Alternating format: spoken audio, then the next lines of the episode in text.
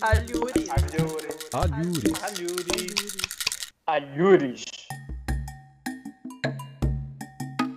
Oi, oi, amigas e amigos que nos escutam. Eu sou Rômulo Ostweiss e estou aqui para apresentar mais um podcast Alhures junto aos meus companheiros e minhas companheiras de jornada. Uma jornada em prol de fazer com que os trabalhos desenvolvidos por pesquisadores do campo da análise de discurso, a qual nos filiamos, seja conhecida e reconhecida. Hoje eu estou aqui com o Felipe Nascimento.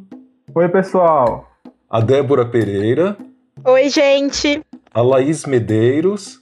Oi, pessoal. O Flávio Benayon. Olá, camaradas. E o Elton da Silva. Olá, pessoal. Antes de avançar para apresentar nossa convidada de hoje, em nome de nosso grupo, eu gostaria de agradecer a todos os comentários elogiosos que temos recebido, assim como também pelos variados incentivos à nossa iniciativa de criar este podcast. Especialmente agora, eu quero agradecer ao Lucas Leff Machado, que nos emocionou com este comentário. Abre aspas aqui. Ouço toda semana e aprendo demais. Fico contando os dias, risos. Aprendo demais com vocês sobre pesquisa e afeto, S2, que é aquele simbolozinho do coração. Fecho aspas, do Lucas. Sim, gente, além do esforço com a divulgação e da circulação da teoria da AD, tem muito afeto aqui entre a gente. E é com muito afeto que recebemos Tiara Veriato, essa pesquisadora maravilhosa que materializa suas reflexões com uma escrita potente e inspiradora para quem a lê. Aqui, ouvintes, vocês terão prazer de escutar Tiara falando com a gente. E esse prazer, eu digo de prazer aqui, tanto referindo à qualidade das questões que ela coloca em seu trabalho, quanto no sotaque encantador que só existe na Paraíba, que é de onde Tiara é. Tiara, para o povo não achar que eu estou mentindo aqui, dá um oizinho aí pra gente. Olá, integrantes do Alhures. É um prazer imenso estar aqui com vocês. Pronto, agora que eu gastei meus confetes, vou ler um breve currículo de Tiara que eu rascunhei aqui para que vocês conheçam um pouco de sua trajetória. A graduação de Tiara foi na área da Publicidade e Propaganda pelo Instituto de Educação Superior da Paraíba, o IESP, em 2006. Depois disso, ela trabalhou como redatora e em projetos audiovisuais também. Já seu mestrado aconteceu no Instituto de Estudos da Linguagem, na Universidade Estadual de Campinas, no IEL Unicamp, em 2015. E no início deste ano, ela se tornou doutora também pela Unicamp. Ela tem experiência na área de linguística, com ênfase em análise de discurso, e trabalha as relações entre linguagem, violência, militância política, literatura e gênero. É participante do grupo de pesquisa Mulheres em Discurso, que é orientado pela professora e pesquisadora Mônica Zoppi Fontana. Tiara, ela escolheu o capítulo 3 de sua tese para que pudéssemos lhe propor questões. Essa tese ela foi defendida no início deste ano. A tese dela foi intitulada como Entre a Escrita e o Olhar, uma poética da violência. O link para o trabalho dela vai estar aqui na descrição, vocês não precisam se preocupar. Tiara, minha querida, eu gostaria que você falasse um tantinho da tua tese como um todo, contando sobre as questões que te mobilizaram e os materiais com os quais você lidou, aí para que os nossos ouvintes se situem. A palavra é sua, Tiara. Rômulo, querido, obrigada pelas, é, pelo carinho que você me apresentou. É, para mim, novamente, queria frisar que é um prazer estar aqui e ter a oportunidade de falar sobre esse trabalho. É, acredito que esse tempo que a gente está vivendo é um tempo em que é urgente a gente falar sobre política, sobre poética, é, e a minha tese ela vai de encontro a essas questões.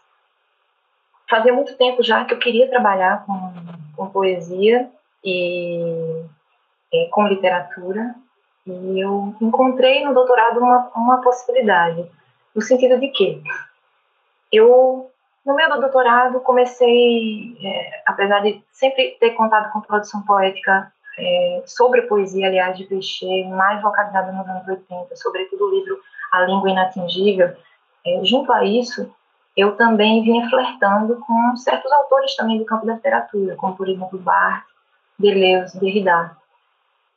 E o ponto decisivo para mim foi quando eu é, conheci o livro da Butler sobre os enquadramentos. É, esse livro ele chama-se Quadros de Guerra.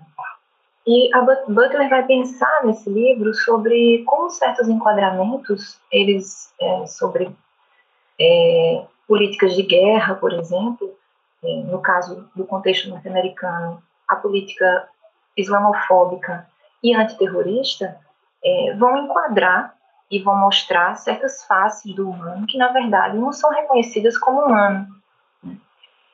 E, e aí entram na esfera da abjeção. Eu já vinha meio que me cercando de um, de um, de um como é que eu posso dizer, de um inventário de poemas, de uma certa, é, de uma certa escrita da contemporaneidade. Lendo esse livro, me chegou junto é, dessa leitura um acontecimento sobre o poema de Lívia Natália que se chama Quadrilha. Esse poema é um poema muito curto, ele tem quatro linhas só. Só diz isso. Maria não amava João, apenas idolatrava seus pés escuros. Quando João morreu assassinado pela PM, Maria guardou todos os seus sapatos. Esse poema, ele circulou fora dos livros porque ele ganhou um concurso de poesia. E ele circulou na traseira dos ônibus, em indoor, em outdoor, na cidade de Itabuna. E ele foi retirado de circulação. E a questão para mim era que, junto desse poema, o que esse poema me mostrava era que, primeiro, a poesia ela ela tinha ela estava aí com alto poder de fogo porque o que é isso por que, que um poema provoca tanta tanto rebuliço das autoridades por exemplo que se doeram com o poema ao ponto de pedir para retirar de circulação e dois o que o próprio poema dizia né? porque tinha ali nomes próprios que eu poderia localizar como nomes dentro de uma ficção literária, mas como nomes extremamente reais de uma política genocida no Brasil, como a gente vive hoje, uma política em que a gente fala, em que a gente, aliás, vivencia é, mortes cuja tônica tem a ver com raça, com classe, com sexualidade, com gênero. E, e aí, é, só para fechar, é, a minha questão era mais ou menos assim, quando eu me deparei junto desse poema, desse poema com outros poemas também, era o seguinte: o que essa produção poética nos diz desse tempo? Junto com Lívia Natália, também Ricardo Aleixo, também Tasso de Mello, mas também Clarice Lispector, enfim, fui constituindo um arquivo. É, como os acontecimentos se inscrevem no espaço da escrita poética e como essa escrita intervém na rede de sentidos que constitui tais acontecimentos. Porque é, você tem, por exemplo, Tarso de Mello escrevendo um poema sobre Verônica Bolina, que foi brutalmente espancada. Então, o poema transita entre aquilo que está fora e a sua própria escrita. E aí eu me perguntava, o que pode a poesia nesse mundo de coisas a saber? Pensando a partir de clichê, né? como a gente tem objetos que, enfim, que precisam ser estabilizados nesse mundo. E o que a poesia faz com esses objetos? De que modo as dimensões do desejo e dos afetos se inscrevem, se inscrevem em tal poesia, instaurando um espaço possível? Então, de uma, não sei se eu me alonguei muito, mas de um modo geral, a minha questão girava em torno da potência do poético diante é, de uma política mesmo genocida, é, mas não só da poesia como um espaço de repetição é, dos sentidos de denúncia, mas como um espaço que algo também se dava como é, algo da ordem de um desejo, algo da ordem do impossível. Bem, Tiara, enfim, esse programa promete. A gente vai ter um, um, um, programa muito especial hoje. A sua fala inicial também me emociona bastante, assim, e acho que desde as nossas conversas de bastidores na preparação deste programa, é, antes mesmo da gravação, a gente já ficou bastante inquieto com a leitura, né? E eu acho que essa nossa conversa agora vai mostrar um pouco é, dessa inquietação, né? É, até porque as questões que os colegas é, têm aí e para te fazer, né? Vou mostrar um pouquinho do modo como você mexeu com a gente, assim. Tiara, quem vai começar a fazer a questão para você é o Felipe, que já está aí com a mãozinha levantada. É, eu vou deixar você na companhia dos meus colegas, é, dos meus companheiros e companheiras daqui do Alhures. Vou ficar de orelhas em pé aqui escutando vocês e mais tarde eu volto, tá certo? Felipe, é com você. Oi, Rômulo, muito obrigado. Oi, Tiara, que bom te ouvir. É um prazer te ter aqui com a gente no nosso podcast do Alhores. Preciso confessar que ao começar a ler a tua tese, tantas boas lembranças vieram à minha cabeça, principalmente as boas risadas nos corredores do IEL, lá na Unicamp. Embora o processo de escrita de uma tese possa ser doloroso, os colegas e as boas risadas de fato aliviam o peso desse processo, pois confortam e alegram. Espero te reencontrar em breve e te dar um grande abraço. Covid vai embora. Quanto à tua tese, eu fui tropeçando em trechos que, sem dúvidas, vão impactar na forma em que olharei a escrita é, de textos literários, como também a dos meus alunos. A narrativa de tua tese é um primor, há uma fluidez imensa na tua escrita. Me prendeu a atenção a forma em que tu foi relatando o teu percurso, passando pela dissertação e chegando à tua tese. E tu afirma, ainda na introdução, abro aspas, que o teu olhar não é mais sobre a militância, na tua tese, no caso, mas sobre o modo como uma poética é, antes de tudo, uma ética e uma política. E aí vem o receio de não sufocar a poesia, fazendo-a carregar a bandeira, como já disse Adélia Prado. Fecho aspas. Em seguida, no capítulo 3, ao fazer referência aos trabalhos de Achille Mbembe, que por sua vez faz referência a Fanon, tu aponta para uma poética da raça, e tu segue discutindo a promessa de um possível que vem com a poética. Minha pergunta é mais geral, Tiara. Eu gostaria de te ouvir falar sobre o que é poética, ou seja, Gostaria de saber como tu articulou na tua tese o teu olhar singular com as noções de poética, ética, política e escrita, e como tu foi fazendo essa costura, tendo a análise de discurso um dos teus pilares. Sinta-se à vontade para comentar qualquer ponto do meu comentário e desde já agradeço muitíssimo pela tua resposta. Felipe, querido, eu, enfim, também sinto uma saudade imensa, também te ouvindo me dá, assim, aquele gosto dos corredores do IEL, da cantina, é, da convivência mesmo, né? E como foi bom estar junto nesse tempo. Além do sotaque que também me dá, assim, aquela, aquele sentido de casa, né? A gente é meio conterrâneo, daí de Pernambuco, estão ali se tocando. Então, querido, é, de fato, eu, eu inicio a tese trazendo um pouco do meu percurso na, no mestrado, em que eu trabalhei é, com os discursos que circulavam ali na Marcha das Vadias. E é, o último capítulo do mestrado vinha com um álbum chamado Vadivas, em que tinha alguma coisa ali que era militância, mas ao mesmo tempo não era militância. É, eu já eu já vi ali que o meu interesse analítico, teórico, ia para alguma coisa de outra ordem quando a gente fala de política. É, quando é, eu cheguei no, no, doutorado e eu me deparei com uma certa montagem de arquivos e corpos Primeiro, assim, eu acho que não dá para dizer que meu trabalho é um trabalho sobre, é, que analisa apenas poesias. Eu acho que eu trabalho com um regime de instâncias enunciativas diversas. O capítulo 3 não traz isso, mas eu busco colocar a poesia em relação com várias instâncias. Desde, por exemplo, uma nota de jornal, passando por um testemunho de luto, passando por, enfim, matérias jornalísticas de vários tipos e vertentes, é, passando também por outras produções literárias, fazendo uma relação também com o campo teórico.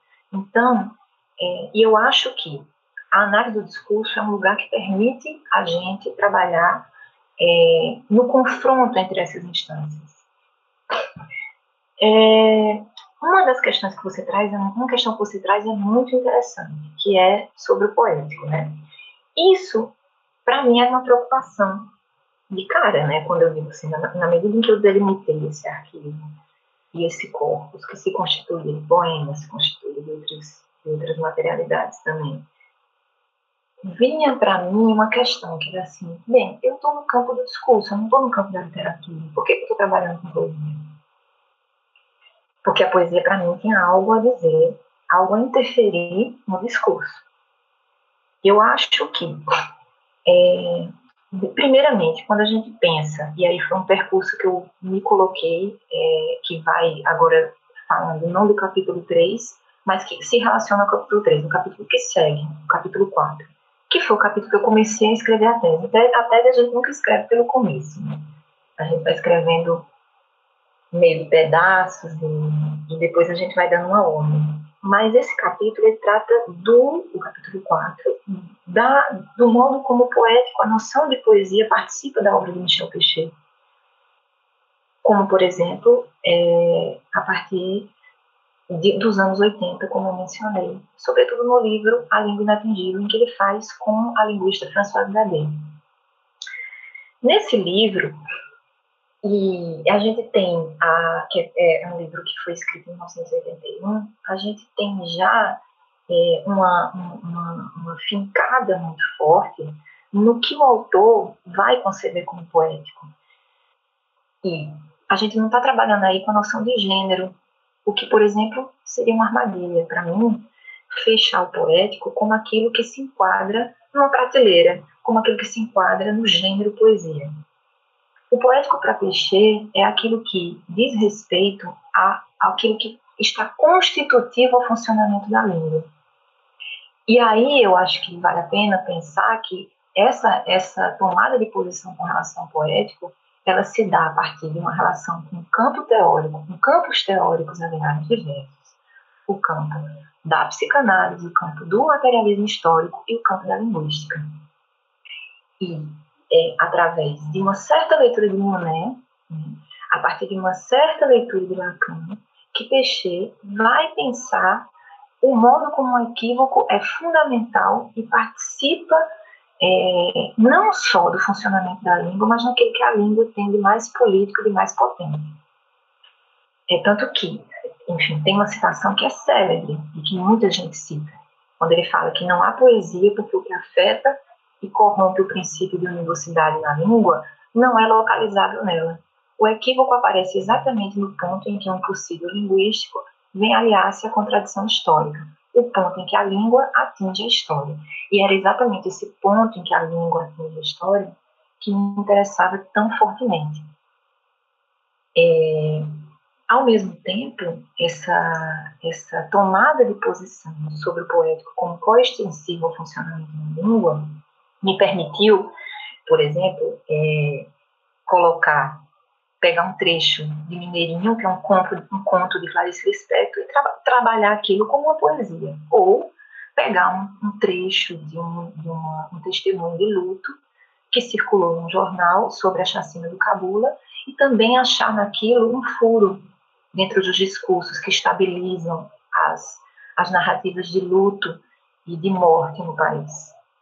Então, é, eu não sei se eu estou conseguindo responder a tua pergunta, mas para mim, é, a noção de poético, ela me ajudou na análise do discurso, no sentido de que é, ela me permitiu uma abertura, uma abertura para além do gênero, mas também me permitia, por outro lado, tomar a minha própria escrita como uma escrita equívoca, o meu próprio gesto de interpretação também como um gesto cheio de falhas, como um gesto que não vai a, ao encontro de fechar, de totalizar, de sufocar a poesia, dizendo que ela serve para X, Y, Z, mas de deixar nela o seu tanto de abismo, deixar nela a sua parte de furo, que talvez seja o que mais tenha de potência nela. Oi, Tiara. Prazer enorme ter você aqui com a gente. A gente não teve muito contato, mas eu sempre ouvi falar muito bem de você e do seu trabalho, então eu estou feliz demais de estar te conhecendo por aqui, mesmo que à distância. Eu li o sumário da sua tese e já achei ele lindo. Ele mexeu muito comigo, me fez pensar várias coisas, me deu vontade de devorar a tese inteira Infelizmente, a gente não tem esse tempo, né? Mas eu fui passeando por várias partes dela e foi um passeio super intenso e inspirador. Então, muito obrigada pela leitura. A minha pergunta, ela tem a ver com o capítulo que você sugeriu para gente, né, o 3. Lá você cita dois casos de censura a determinados poemas que tocam no tema da violência. Um é o relatado por Butler e o outro é o caso, é um caso brasileiro que aconteceu em 2015. E aí você diz, inclusive, que essa censura não se dá por conta do conteúdo desses poemas. E antes, no comecinho do capítulo, você traz Zizek para dizer que a questão da violência adquire nuances relacionadas ao fato de nos escandalizarmos diante de alguns episódios e sermos indiferentes a outros. Você acha que a poesia, por estar muito ligada aos sentimentos, né, a isso que a gente não controla, mas que vem no nosso corpo em forma de dor, de choro, de arrepio, ela teria esse poder de escandalização e por isso ela é tão temida? Débora, quero te agradecer é, pela tua leitura e, e também pela, pela, pelo modo como você traz essa questão da censura, que ela te interessa e que também, também me interessou muito, porque tocou no meu trabalho, de uma forma muito contundente. É, eu acho que, primeiro, queria fazer um panorama rápido sobre essa questão da censura. A questão da censura, como eu falei na abertura do, do podcast, ela afetou profundamente o poema. Ela foi uma, um acontecimento que faz parte da rede de sentidos, eu acho, que compõe o poema Quadrilha, de Lívia Natália, que é o poema, um dos poemas que eu, é, que eu busco ler na tela. Esse poema, ele, ele foi, ele, ele, ele está dentro do livro de Lívia, ele faz parte né, do, do, de um dos poemas do livro de Lívia Natália, Correntezas e Outros Estudos Marinhos, mas ao mesmo tempo é muito interessante como a ocasião da censura faz com que outros sentidos sobre esse poema sacuda é, e leve esse poema para outros lugares, lugares inclusive bem inusitados. É, o que acontece é que na Bahia aconteceu uma chacina no ano de 2015 chamada Chacina do Cabula. E Embora no livro Correnteza de Estudos Marinhos, a poeta não, não fale sobre isso, obviamente também porque ela escreveu o poema, o poema está no, no livro. Mas isso tudo vem à tona quando o poema é, é ele é censurado. Ele ganha uma, uma, um concurso de poesia feito pela própria é, Departamento de Comunicação do governo da Bahia e é, o que acontece é que a Associação de Bombeiros e Policiais Militares se dói pelo poema. Porque, como disse, o poema, um dos, um dos versos do poema diz que João foi assassinado pela PM. E aí é muito interessante, porque depois que o poema é censurado, é, Lívia Natália produz uma nota, poeta produz uma nota chamada Nota de Escurecimento. E nessa nota de escurecimento, ela vai dizer o seguinte: quando escrevi o poema Quadrilha, no extremo sentimento pelos mortos de Cabula, os meninos do Rio de Janeiro ainda não tinham sido alvejados por mais de cem tiros. Mas Amarildo já estava desaparecido e Joel, aquele menino morto. Quando escrevi o poema, havia anos que o Carandiru, com seus 111 mortos, já estava quase esquecido. Eis o poema. Maria não amava João, apenas idolatrava seus pés escuros, quando João morreu assassinado pela PM, Maria guardou todos os seus sapatos. Mais adiante, a nota é uma nota longa. Mais adiante é muito interessante porque o próximo trecho que eu trago é o seguinte, que ela escreve. Primeiramente, afirmo que entre a esquerda e a direita político-partidária, eu continuo sendo uma mulher negra. Portanto, a mim pouco importa a guerra político-partidária que se quer montar mas não admito que meu poema, minha obra e a minha imagem sejam utilizadas para um fim tão mesquinho. Pede-se que respeite a instituição e eu, como cidadã, exijo respeito. Veja, então, como a ocasião da censura é uma ocasião em que aquele que está adormecido, aquele que está é, subterrâneo ao poema, se sacode como um véu de poeira, assim, intenso. A poeira de quantas mortes, a poeira de, de quantas histórias aí, como a própria Lívia Natália vai dizer. A nota que ela escreve é muito interessante, porque o que ela vai dizer é que o poema ele extrapola o seu acontecimento enquanto escrita. E ele vai de Cabula, passando pelo menino Joel, passando pelo Carandiru, e eu poderia dizer no meu gesto de leitura, passando pelo próprio acontecimento da escravidão, porque todos esses acontecimentos estão ligados pelo acontecimento que é a colonização, a dimensão da raça, da classe, aqui no Brasil. É, eu fiz uma relação entre esse poema e a coletânea Poems from Guantanamo, Guantanamo Poems from Guantanamo, que Butler vai, é, vai falar no quadro de guerra. É muito interessante porque é, ela vai dizer o seguinte, que essa coletânea ela foi escrita por advogados e ativistas pró-direitos humanos e possui 22 poemas escritos por presos políticos. Mas, é, antes da sua publicação, ela teve que passar pelo crivo do Departamento de Defesa norte-americano, que chegou a censurar mais de 25 mil versos, 25 mil versos. Segundo Butler, um dos argumentos oferecidos pelo Pentágono, pelo Pentágono para legitimar a censura residia no risco que a poesia oferecia para a segurança nacional devido ao seu conteúdo e formato. E aí, ela, eu vou citar Butler, mas como essas críticas à tortura, ao ódio dos americanos e sua posição de defensores da paz poderiam ser feitas em editoriais ou em prosa? O que na poesia a faz parecer particularmente perigoso? Essa é a questão de Butler. E para mim também é uma questão, porque a, a, tanto nos argumentos da, na Bahia, no caso da Associação de Bombeiros, como no Departamento de Defesa norte-americano, você tem uso de deíticos. E você tem deíticos como, deíticos como isso, aquilo, é no sentido de que é oferecer risco, mas risco de quê? Ou seja, pela própria, pela própria, pelo próprio modo como a língua se apresenta, ninguém sabe dizer o que na poesia é um risco, mas todo mundo, ao censurar, admite a poesia como risco. Eu não consigo muito pensar na relação entre a poesia, é, eu acho que sim, a poesia e os afetos, entre os sentimentos, entre os afetos, eu acho que sim. Mas eu acho que aí a gente tem é, uma coisa muito forte, que é o seguinte, aquilo que, aquilo que é feito para circular em determinados lugares e não em outros e que ao sair de determinados lugares causam alvoroço, causam rebuliço. Tirar um pano do livro e colocar num, num buzzdoor, num outdoor, veja bem, o poema está circulando pela rua. Esse poema é um convite a quê? A um levante? A uma revolta? Esse poema, qual, qual, é o poder de fogo que esse poema tem quando ele sai do?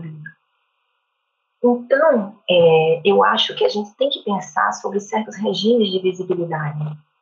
No caso do, da coletânea que Burton vai trabalhar sobre os poemas de Guantánamo, é, é, muito interessante porque todo mundo sabe que acontece censura no, em Guantánamo. Mas por que, que a poesia não pode falar sobre isso?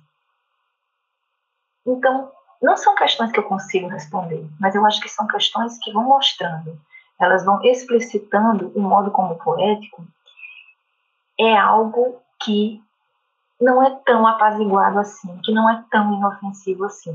E quando a gente fala do poético, a gente está falando da língua.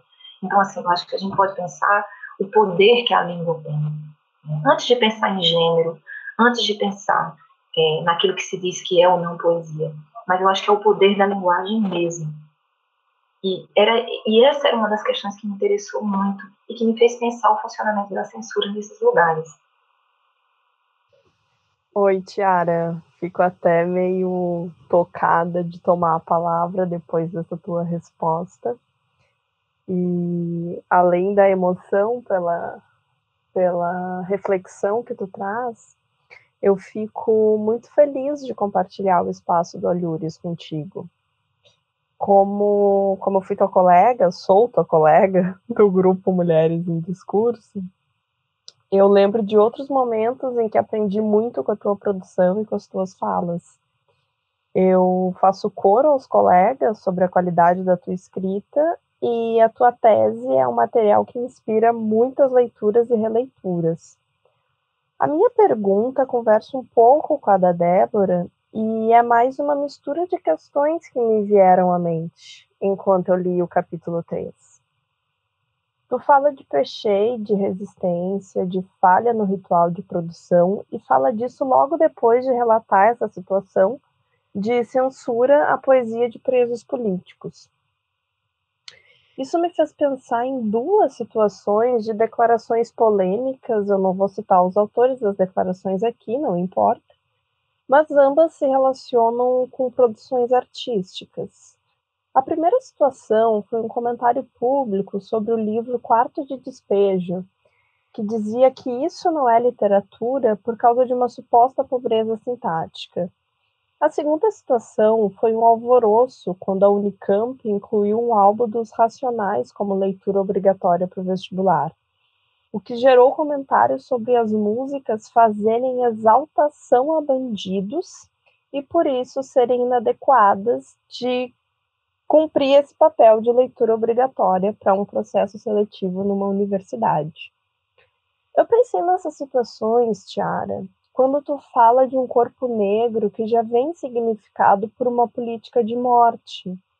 E o que me parece é que quando ele é deslocado desse lugar, a gente observa essas reações muito incomodadas. Eu fiquei pensando se a possibilidade de poesia não seria ela mesma uma falha no ritual. E queria te ouvir falando um pouco mais sobre isso, sobre como tu vê a relação entre poesia, falha e resistência nessas condições de produção específicas. E já te agradeço por qualquer observação que tu fizer nesse sentido. Muito obrigada. Laís, para mim é uma, uma honra também, um prazer estar aqui conversando contigo, sabendo que a gente também já troca e enfim, já trocou e vai trocar ainda muita ideia. Você trouxe a, a situação do Isso Não é Literatura, que é um trabalho brilhante que você fez e apresentou no SEAD, é, sobre as críticas feitas à obra de Carolina Jesus. E e eu acho que assim, quando a gente vê essas críticas, eu acho que a gente tem que, tem que pensar é, de onde elas vêm.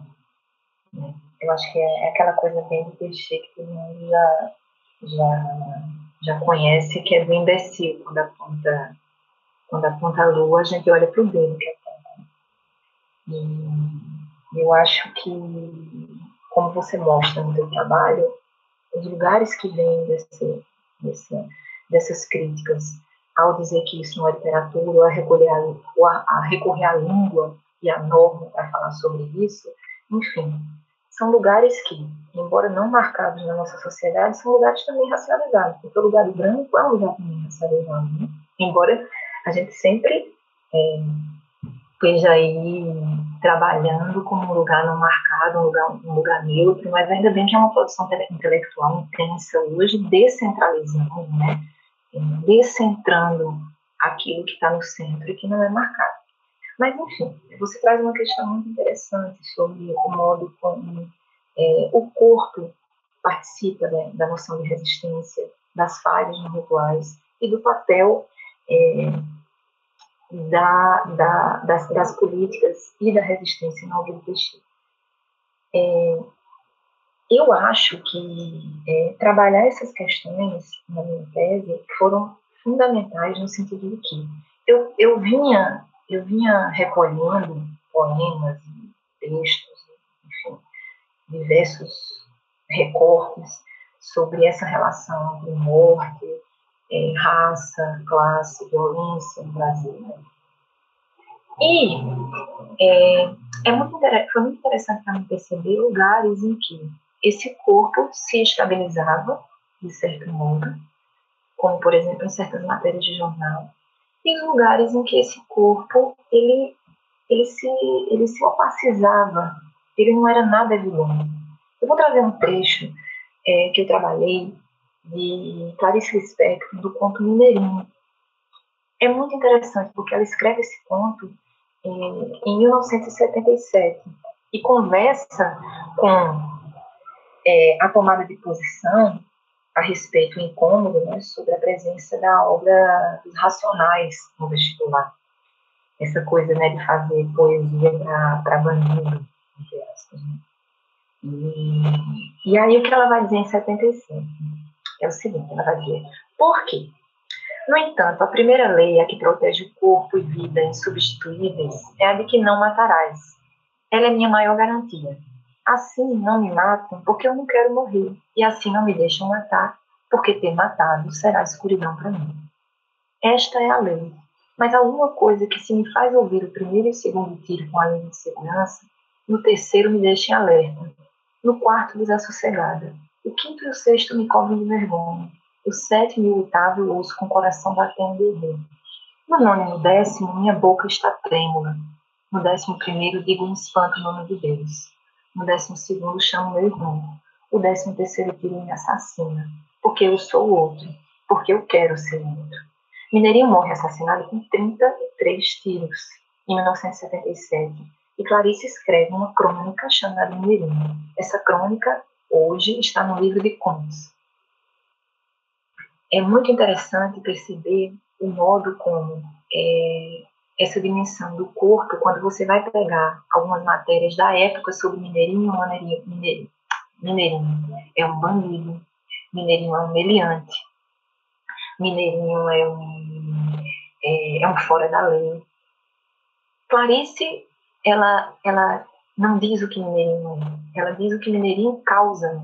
Aquilo que aconteceu com Mineirinho causa no seu corpo.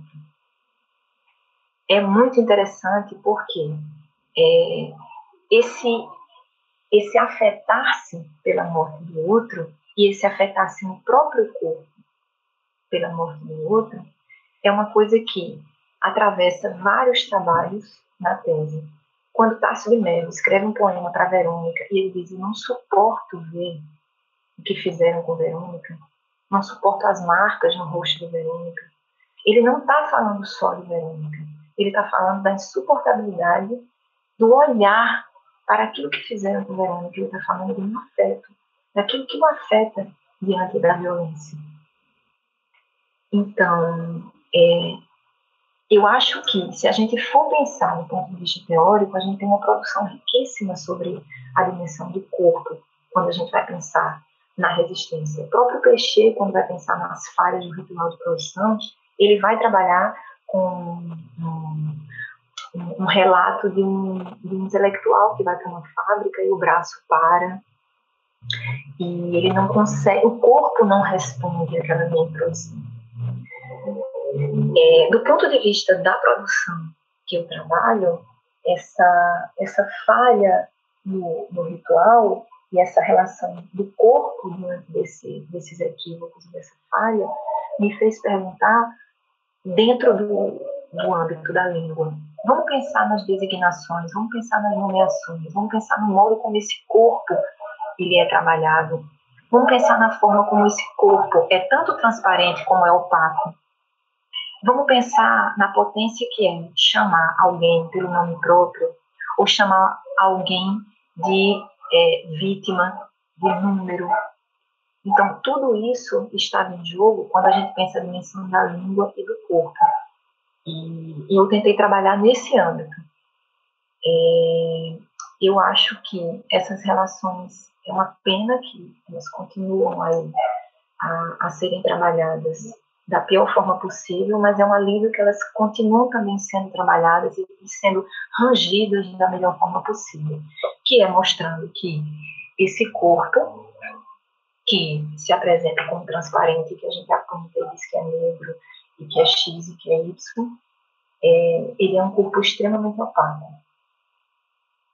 Eu, ao mesmo tempo, é, fico perplexa com algo que não para de acontecer no Brasil, que são mortes, assassinatos e violências de todo tipo, envolvendo essa dimensão do corpo e do reconhecimento desse corpo, como eu disse, mas ao mesmo tempo, para mim, é, é muito bom perceber que esse corpo está na luta, e falar desse corpo também é uma maneira de, de fazer essa luta acontecer.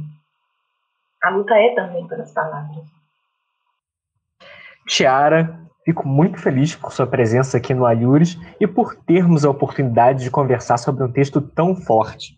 O programa, as perguntas até agora estão sensacionais, as suas elaborações também. Sua escrita e seu trabalho me impactaram bastante. Pensar na necropolítica perpetrada pelo Estado, seja no Brasil ou em outros países, e em como parece que estamos longe de fazer toda essa violência acabar, me deixam bem assustados.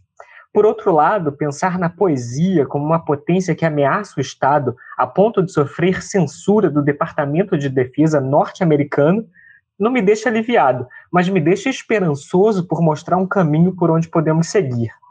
Em seu trabalho, você fala sobre Estado, biopoder, necropolítica e faz uma produtiva leitura de autores como Foucault, Butler, Agamben, Bembe.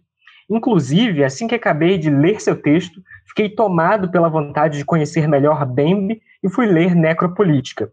Um texto importante para compreendermos nosso tempo, disponível gratuitamente nas redes e que, caso nossos ouvintes tenham a oportunidade de ler, vale muito a pena. Minha questão se centrará justamente sobre suas reflexões em torno deste autor que pensa necropolítica. Ao ler Bembe, você aponta como a figura do negro foi criada discursivamente como uma figura radical de exclusão e também aponta como raça e negro, essas palavras, né, é, essas noções, raça e negro, não são tomados como fatos naturais, antropológicos ou genéticos, mas considerados a partir de uma estrutura de ficção e fantasmagoria.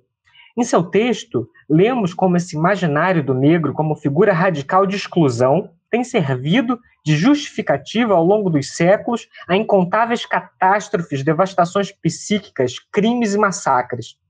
Você indica também como a presença de Franz Fanon é decisiva no pensamento de Bembe, sobretudo na percepção do racismo e da lógica colonial presentes no pensamento contemporâneo. Para Fanon, o negro é um produto de um conjunto articulado de narrativas construído com a figura do branco. Eu gostaria de te ouvir comentar sobre como essa construção do negro em relação ao branco concorre para a produção dessa figura radical de exclusão, que serve a uma eterna atualização da lógica colonial e sustenta a necropolítica. Se a figura do negro deve ser considerada a partir de uma estrutura de ficção, a do branco também deve ser?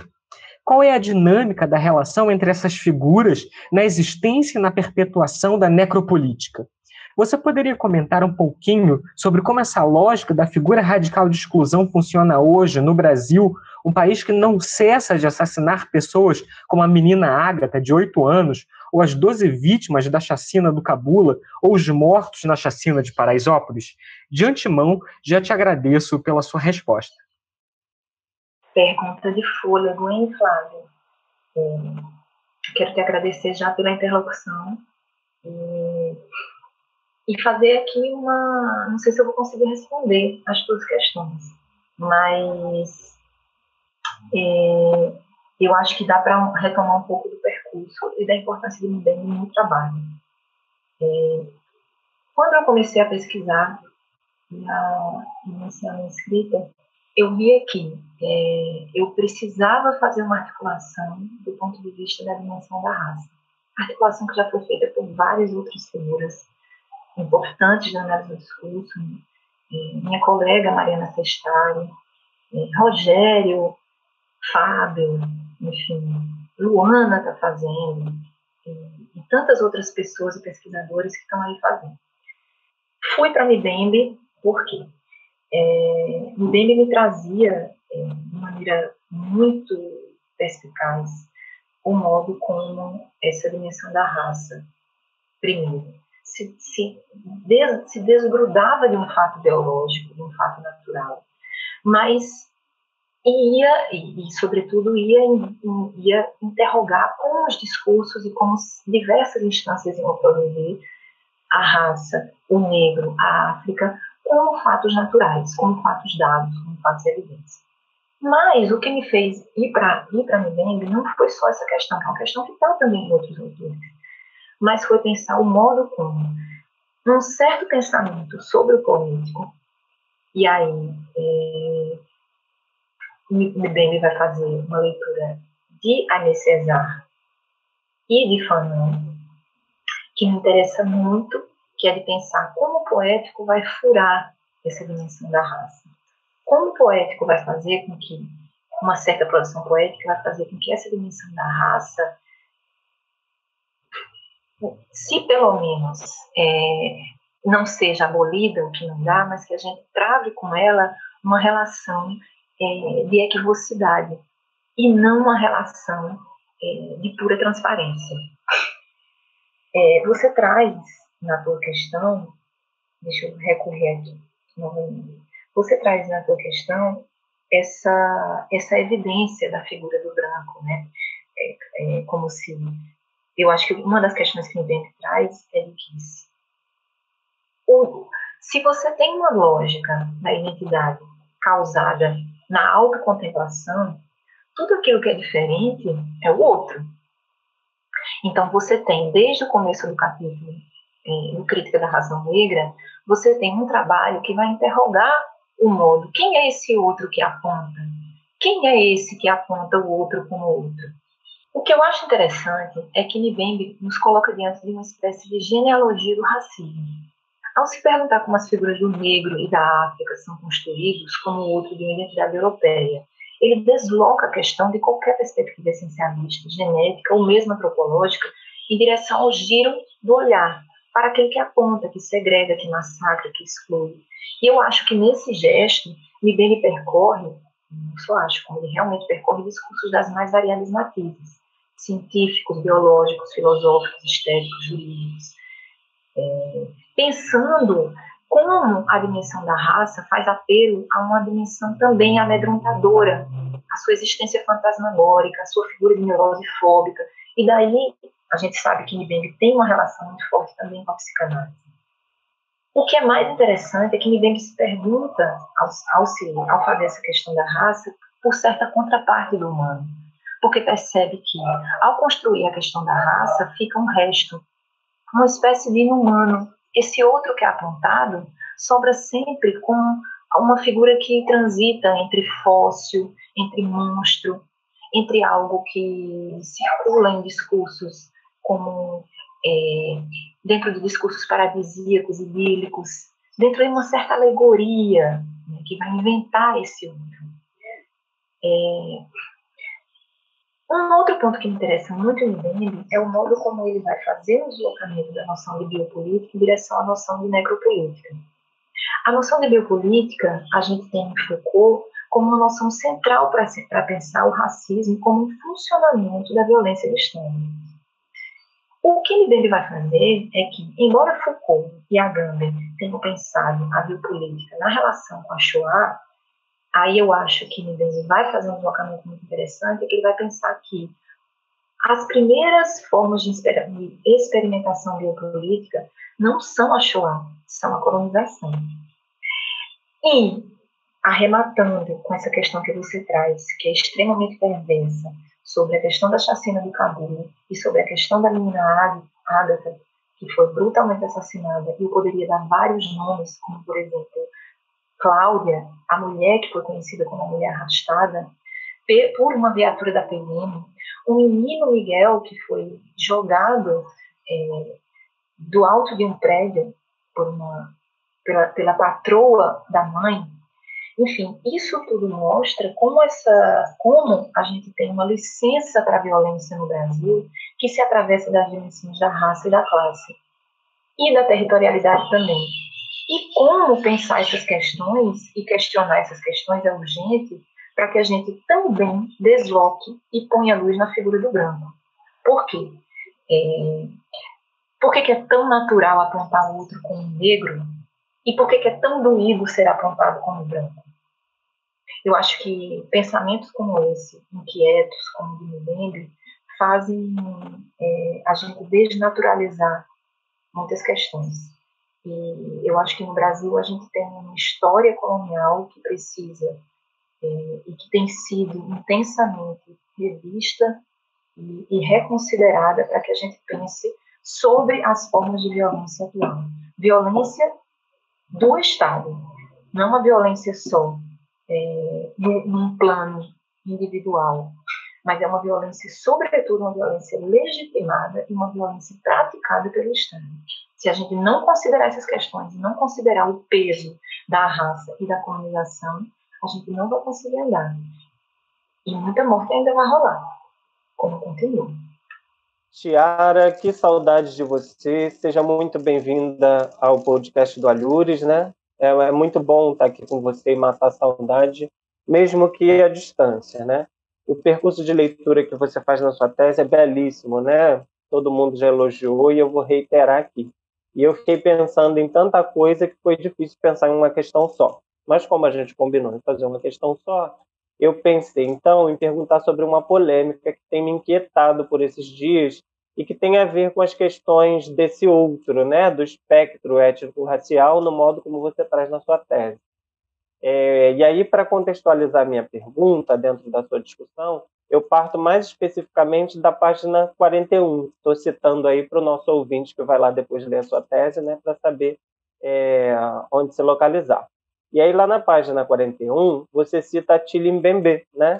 É, para quem, né? Para esse autor, é, para ele relembrar, né? Citando, é, abro aspas, acima de tudo, atribuir a diferença e produzir a duplicação, justamente porque sempre existe uma discrepância essencial entre as diferentes unidades do tempo e sua relação com o acontecimento. Fecho aspas. É, e aí, nessa questão da dimensão do tempo, da lembrança, né? É, em análise do discurso, a gente nunca foge né, da questão da história, da historicidade, do, do esquecimento, etc. Essa semana, a empresária Luísa Trajano, do Magazine Luiza, né, uma loja muito conhecida, é, ela anunciou é, um programa de trainee é, em que só aceitariam como candidatos e candidatas pessoas negras.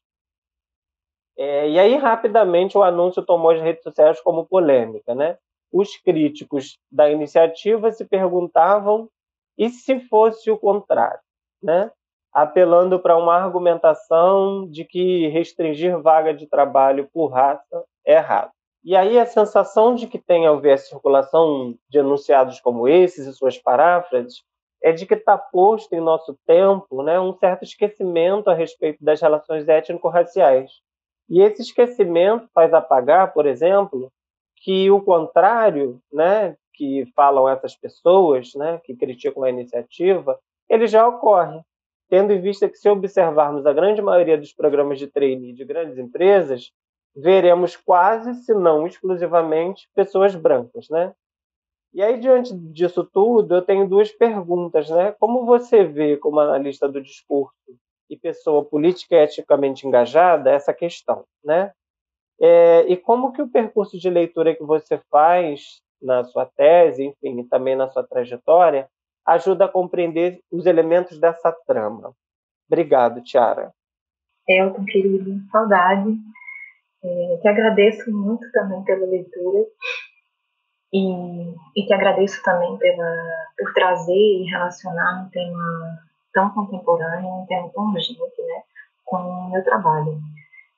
É, é muito interessante porque ao trazer essa, essa polêmica em torno da Magazine Luiza, é, você traz é, pondo luz sobre a questão da dimensão do acontecimento, que é, uma, que é um ponto tão importante, enfim, é, quando a gente vai pensar, eu acho que é, na análise do discurso, do ponto de vista teórico, e quando a gente vai pensar também as questões cotidianas, as questões, as questões políticas e as questões do nosso tempo. Eu acho que o que me vem de trás nessa, nessa situação que você coloca sobre essas diferentes unidades do tempo e sua relação com, com, o acontecimento é que o tempo que a gente vive ele é um tempo extremamente paradoxal. E isso não só no Gandhi, eu acho que se você for para Peixe também, você vai ver que há uma relação do acontecimento com a memória e com a atualidade. Se você for para Gandhi, você vai, ele vai trabalhar a noção de contemporâneo como uma relação, é, sempre uma relação entre o antes, entre o está com o que está, entre o antes com o agora e o depois. É, eu acho que esse tempo é paradoxal porque ele nunca é totalmente presente. Ele se arrasta entre passado e futuro e vai deslocando essas temporalidades. Eu acho que um acontecimento como esse, é, envolvendo a abertura do treino é, e a polêmica que causa, é como, é, é como a gente fala assim, eu acho que observando essa questão, isso é mais um sintoma do modo como raça, no Brasil e classe, possui uma dimensão extremamente traumática.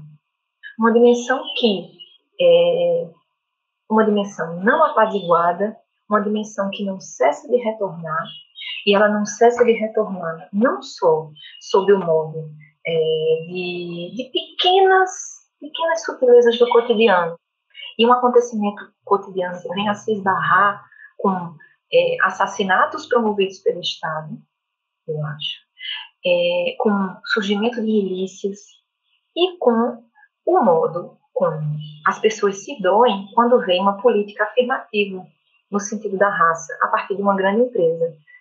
É, eu acho que é, essas, essas feridas elas se abrem para mostrar que essa dimensão traumática não está resolvida e ela justamente não está resolvida porque no Brasil a gente tende a colocar panos quentes sobre ela. Né?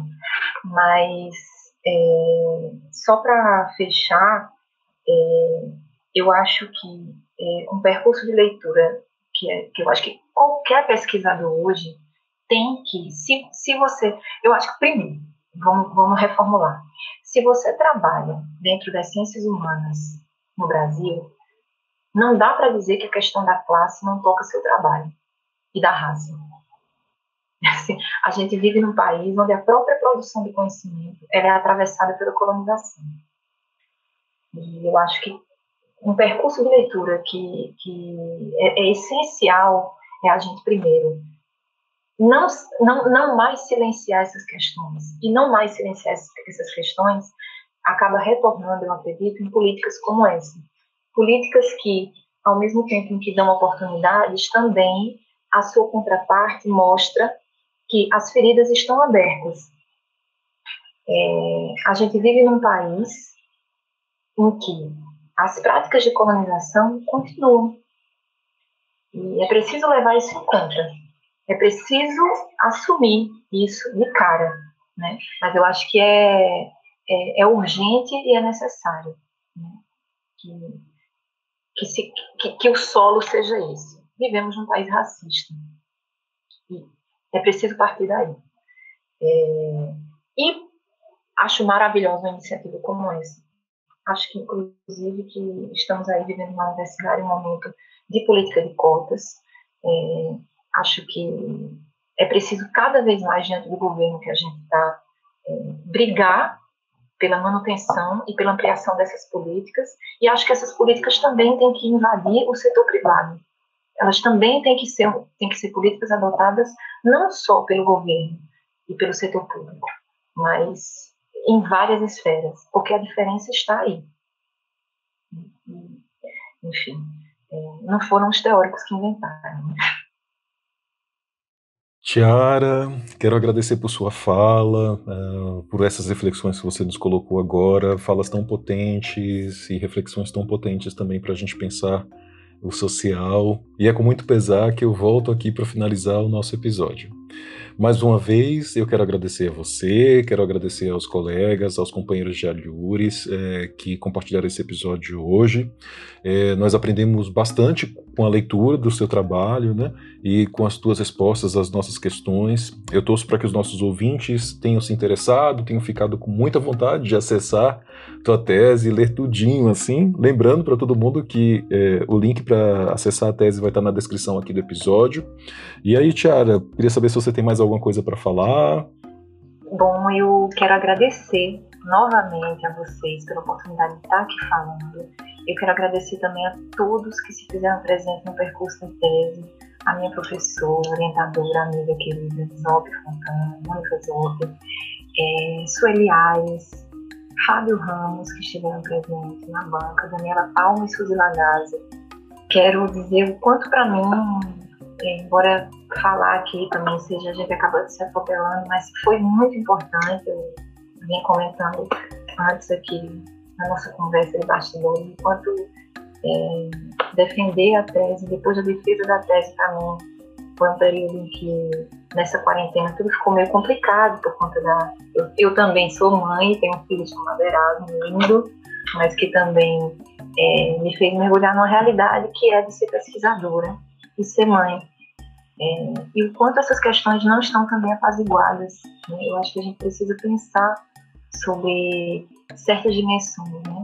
E, e pensar significa também pensar em políticas para isso. Mas para mim foi um prazer escrever a tese. E é um prazer estar conversando sobre elas aqui. Quero agradecer a cada pergunta de vocês, a cada comentário. Admiro muito a trajetória de cada um. Um abraço grande. Obrigadão. Que bom, Tiara, que você marcou essa sua posição de mãe pesquisadora num momento como esse, de pandemia. É importante que a gente faça isso neste momento, né? É, para mostrar como é, como o trabalho da rotina de pesquisa também é um trabalho que envolve outras é, searas da nossa vida, né? E, e que a pandemia também está nos afetando sobremaneira. Então, por hoje é só. Eu queria que você que acompanha o Alhures ficasse ligado nos nossos perfis do Facebook e do Instagram para acompanhar o que a gente tem feito por aí. É, se você curtiu o episódio de hoje, eu peço que você compartilhe e coloque em suas redes, comente para nos ajudar a circular, assim, né, entre seus colegas, familiares e quem mais estiver acessando as suas redes. Você também pode mandar suas dúvidas, críticas e sugestões por e-mail. E é, o e-mail é alhuresalhures.gmail.com, repetindo, alhuresalhures.gmail.com. Nosso abraço a todas e todos. Na semana que vem a gente volta com mais um episódio do podcast Alhures. Então, tchau, pessoal. Tchau, tchau, pessoal. Até mais. Tchau, pessoal. Até a próxima.